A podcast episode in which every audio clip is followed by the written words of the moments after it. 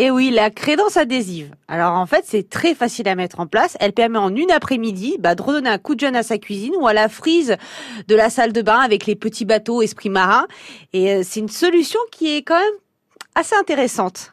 Alors, on a différents types de crédences adhésives.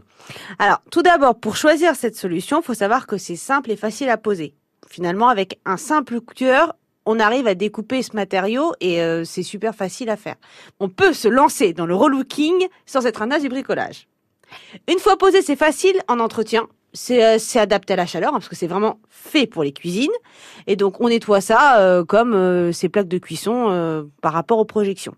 Avec une éponge, on nettoie ça très facilement. Attention juste, on évite le côté abrasif de l'éponge pour éviter de rayer la crédence. Et la crédence adhésive, bah, c'est facile à enlever. Moi, je vois déjà les bulles d'air en train de se former au moment où je les pose. On va faire ça après, je vais vous expliquer comment on pose ça.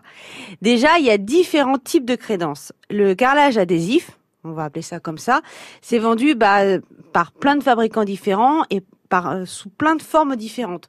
On peut acheter des dalles, euh, qui sont de différentes dimensions. On peut acheter ça par bande, on peut acheter ça en rouleau à découper au moment de la pose. Et il y a aussi euh, le système de plus en stickers qui va peut-être pas forcément couvrir la totalité, mais qui peut vous cacher le petit canard qui fait son envolée sauvage euh, au-dessus de l'eau. Et alors, comment est-ce qu'on pose ça de manière propre et sans bulle d'air? Alors, rien de plus facile. Il faut respecter juste certaines règles. Donc, la première étape, c'est que votre support doit être sec, propre et lisse. C'est comme toute préparation quand on veut repeindre de la faïence ou un meuble, c'est exactement pareil. Donc il faut enlever toutes les petites aspérités. Ça va être un éclat dans la faïence, euh, un trou parce qu'il y a quelque chose qui était fixé, il vaut mieux le reboucher et reponcer proprement. Normalement, la, la crédence autocollante adhère à pratiquement toutes les surfaces. C'est vraiment fait, c'est ça le but de, de ce type de matériau.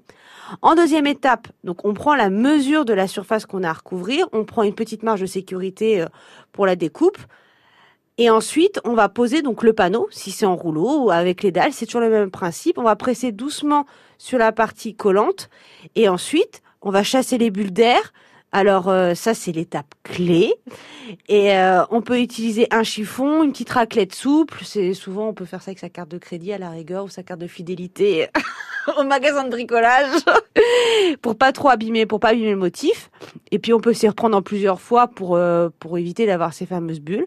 Et voilà, on a fini, on n'a plus qu'à profiter de sa nouvelle décoration.